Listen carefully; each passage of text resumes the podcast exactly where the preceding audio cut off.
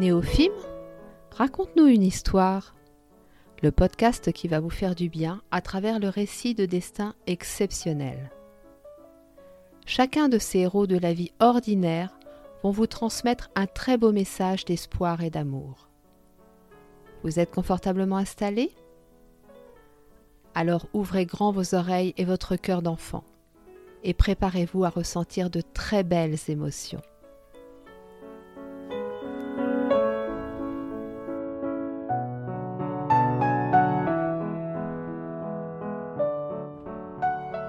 Bonjour à tous, j'espère que vous allez bien, que vous avez passé un bon dimanche.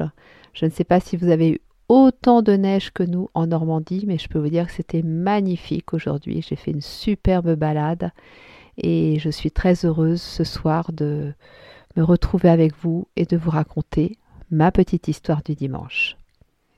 Aujourd'hui, je ne vais pas vous parler d'une personne que je connais personnellement, ni même à titre professionnel, mais plutôt d'une personne que j'ai découverte lorsque je cheminais sur le pardon.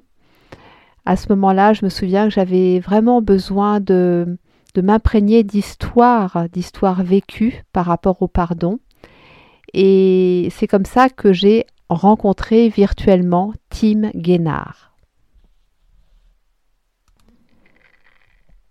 J'ai tout de suite été très impressionnée par euh, la présence très très forte, très puissante de Tim, sa carrure bien évidemment, on voit que c'est quand même quelqu'un qui en impose, mais en même temps une telle douceur, il émane tellement d'amour de cet homme qu'on a presque du mal à croire qu'il a eu la vie qu'il a eue.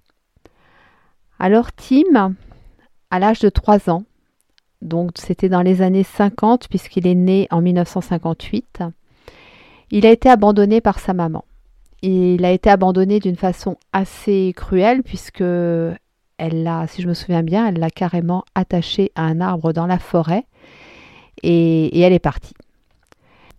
Il a été récupéré par les gendarmes et on l'a déposé chez son père. Ses parents étaient séparés. Sauf que son père buvait, son père était violent et qu'il s'est mis à battre Tim. Il avait donc trois ans, je le rappelle. Cet enfant était tellement effrayé par son père que parfois il se cachait et dormait dans la niche du chien. C'est pour vous dire à quel point il était vraiment effrayé. Alors bien évidemment, les voisins ont quand même remarqué certaines choses et ont appelé les services sociaux. Donc il y a une assistante sociale qui s'est déplacée au domicile du père de Tim. Elle a commencé à poser des questions au petit garçon qui, avec son innocence de petit garçon, a répondu, hein, a répondu la vérité. Sauf que quand l'assistante sociale est repartie, le père avait entendu les réponses du petit et là, il s'est vraiment complètement lâché sur Tim. Il l'a battu, battu, battu jusqu'au point qu'il tombe dans le coma.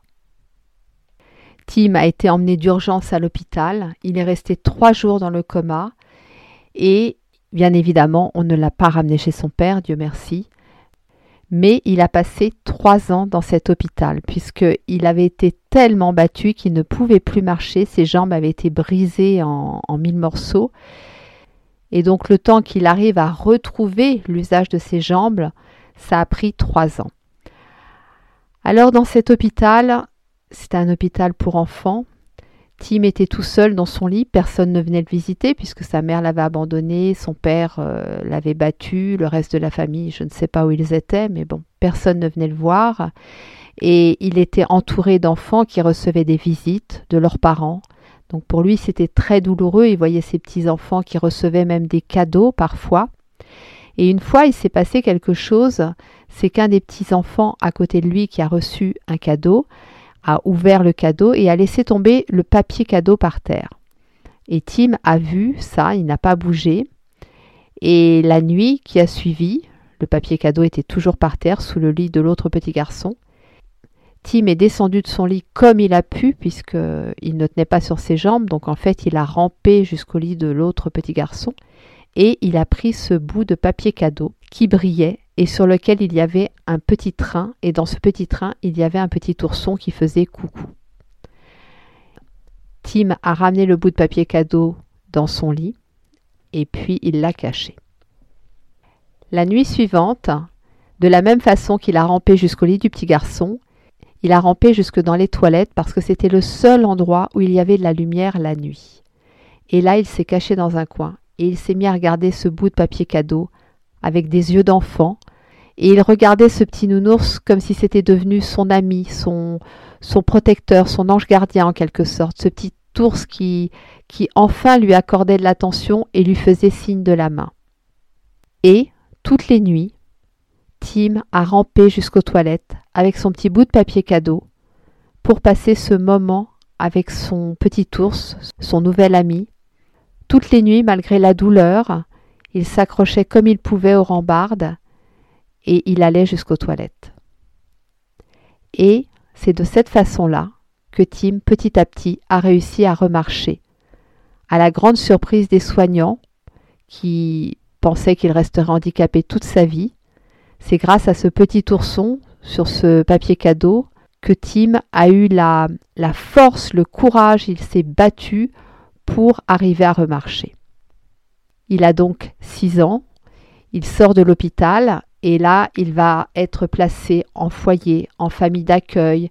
Il va aller de l'un à l'autre, parfois en passant par l'asile psychiatrique ou les maisons de correction, parce que il avait une telle colère en lui, une telle haine après son père que il en devenait violent avec toutes les personnes qui l'entouraient. Un jour, il en a marre des maisons de correction, il en a marre des familles d'accueil, des foyers, toutes ces choses-là. Et il fait une fugue et se rend à Paris. Là, il a 13 ans et il va vivre avec des prostituées. Il sera en quelque sorte un petit peu leur protégé et ça restera un bon souvenir pour Tim parce que ces femmes qui sont aussi un peu des cassées de la vie vont, lui apporter l'affection maternelle qu'il n'a jamais reçue finalement depuis qu'il est tout petit. Alors pour euh, essayer de d'extérioriser cette colère, cette haine, il va s'initier à la boxe et il va être repéré et devenir boxeur, faire des combats, mais ça ne suffira pas. Il n'arrive pas à, à penser ses blessures, il n'arrive pas à retrouver cette paix à laquelle il aspire tant. Donc, il va continuer à être euh, placé en maison de correction. Et puis, lors d'une énième fugue, il va directement se rendre chez la juge.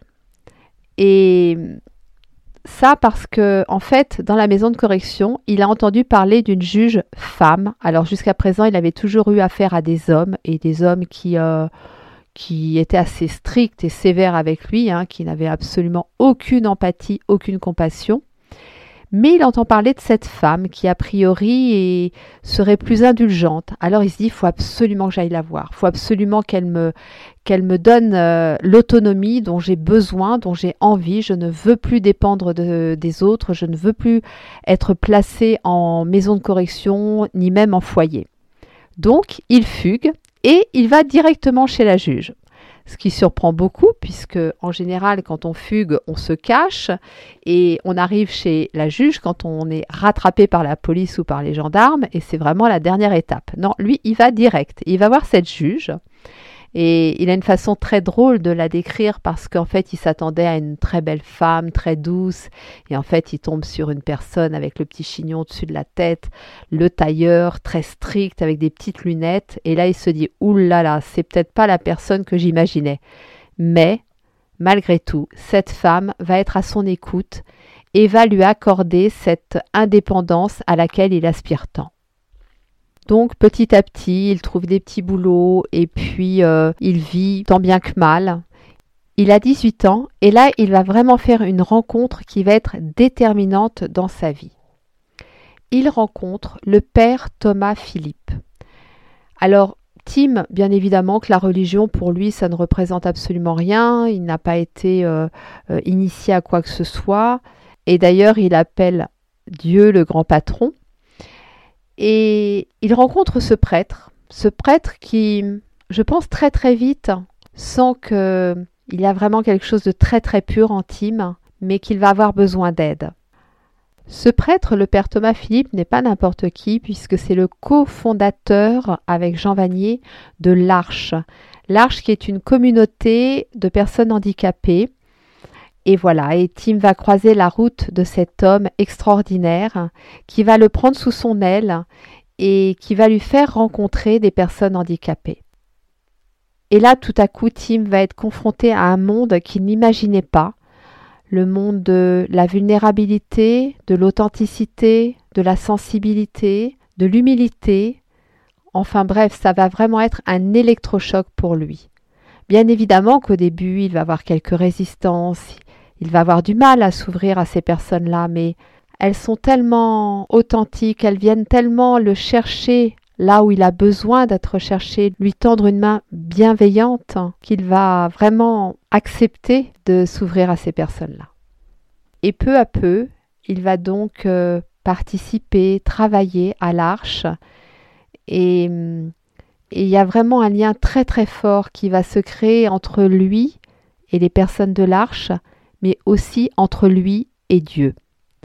C'est là qu'il va comprendre que la religion, c'est pas c'est pas cette institution lourde, stricte, archaïque, mais que ça peut être quelque chose de très vivant, de plein d'espoir, plein de, de, bienveillance, de pureté, de, de, voilà, de personnes extraordinaires.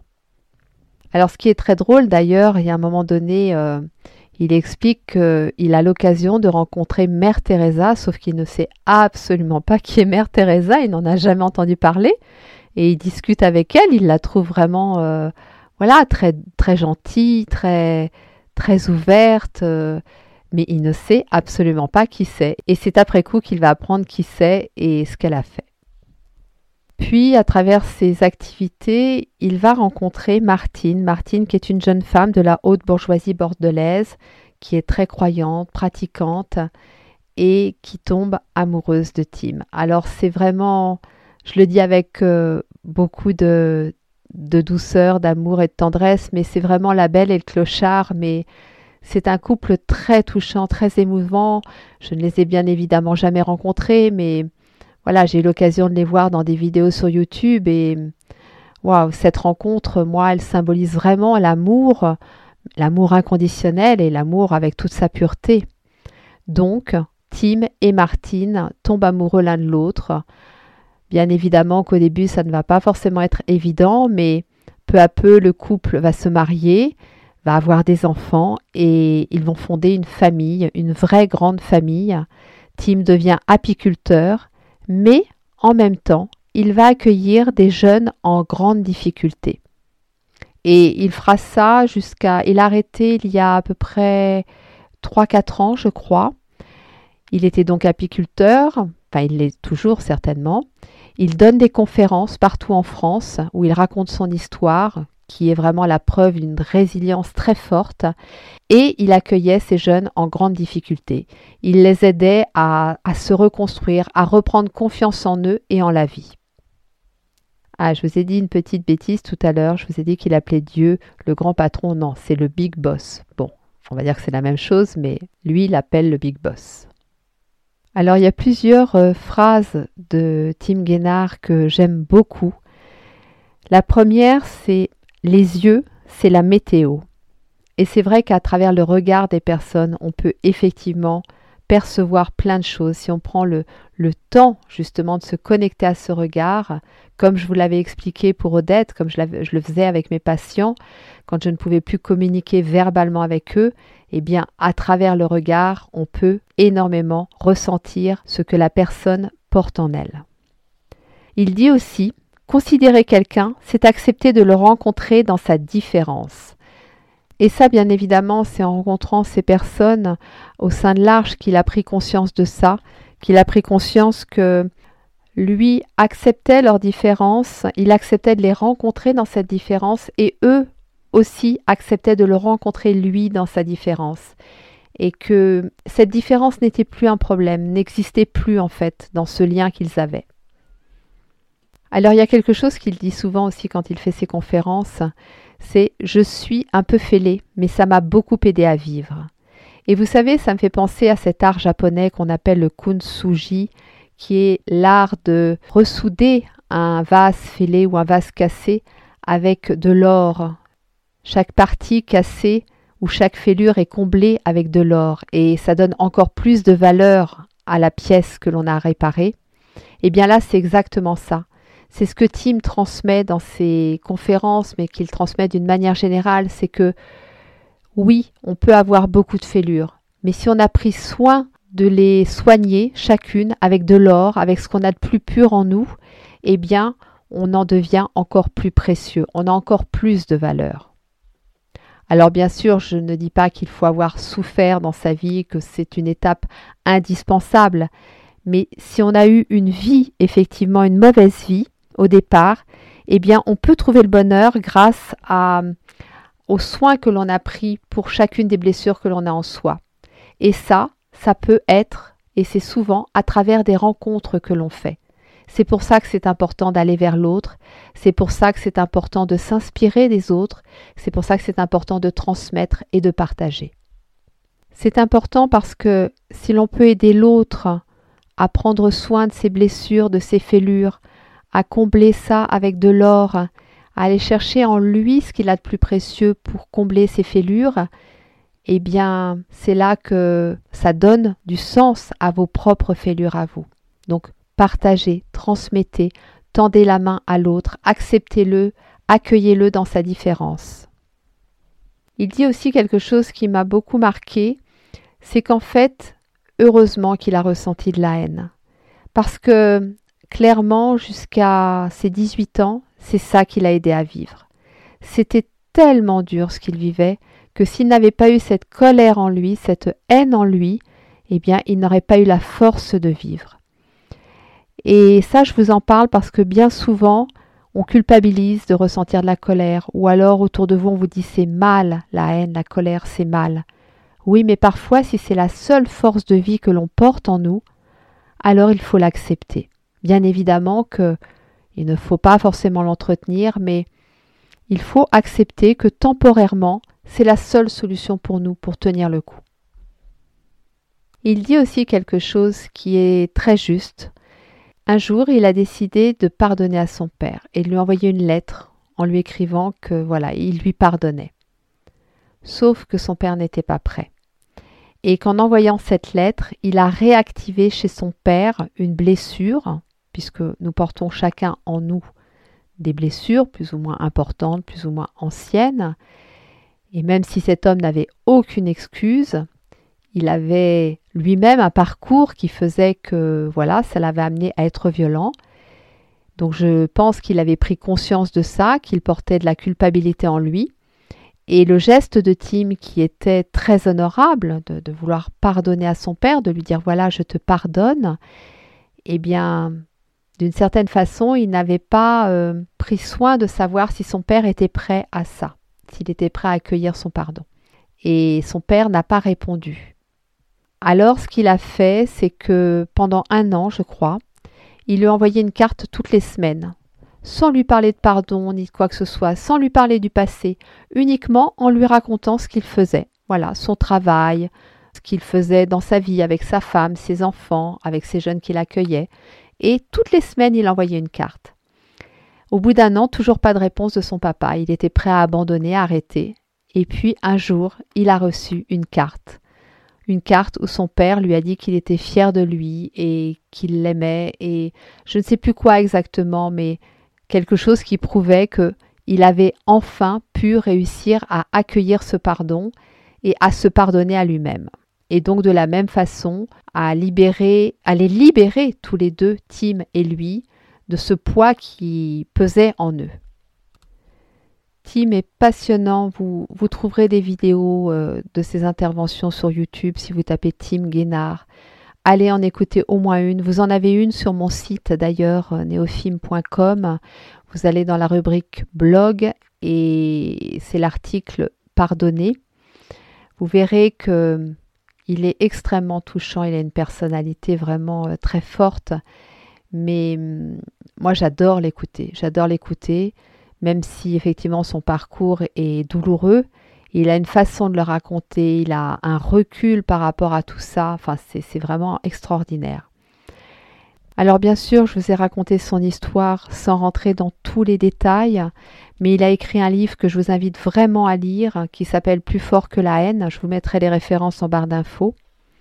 Et je vais vous lire un extrait parce que il explique que quand il a ses jeunes, qu'il accueille ses jeunes chez lui, il aime bien leur parler euh, de manière imagée et donc il a ce qu'il appelle la prière du fumier. Pour faire pousser de belles fleurs dans un jardin, il faut du fumier. C'est notre passé. Dieu s'en sert pour nous faire grandir. Quand le crottin sort du cul du cheval, il est trop chaud, trop acide, trop lourd, il pue, il dégoûte. Si tu le répands aussitôt sur les fleurs et sur les semences, il les brûle et les écrase. Le fumier, il faut le laisser reposer, sécher, se décomposer lentement. Avec le temps, il devient malléable, inodore, léger, fécond. Alors il donne les plus belles fleurs et les plus belles pousses. Voilà, je trouve que cette prière est vraiment magnifique et que la parabole est, très symbolique, très, très belle. Il dit aussi On ne peut être aujourd'hui sans avoir été hier. Et c'est sur ces paroles que je vais vous souhaiter une bonne soirée, une bonne nuit ou une bonne journée. Et je vous dis à la semaine prochaine.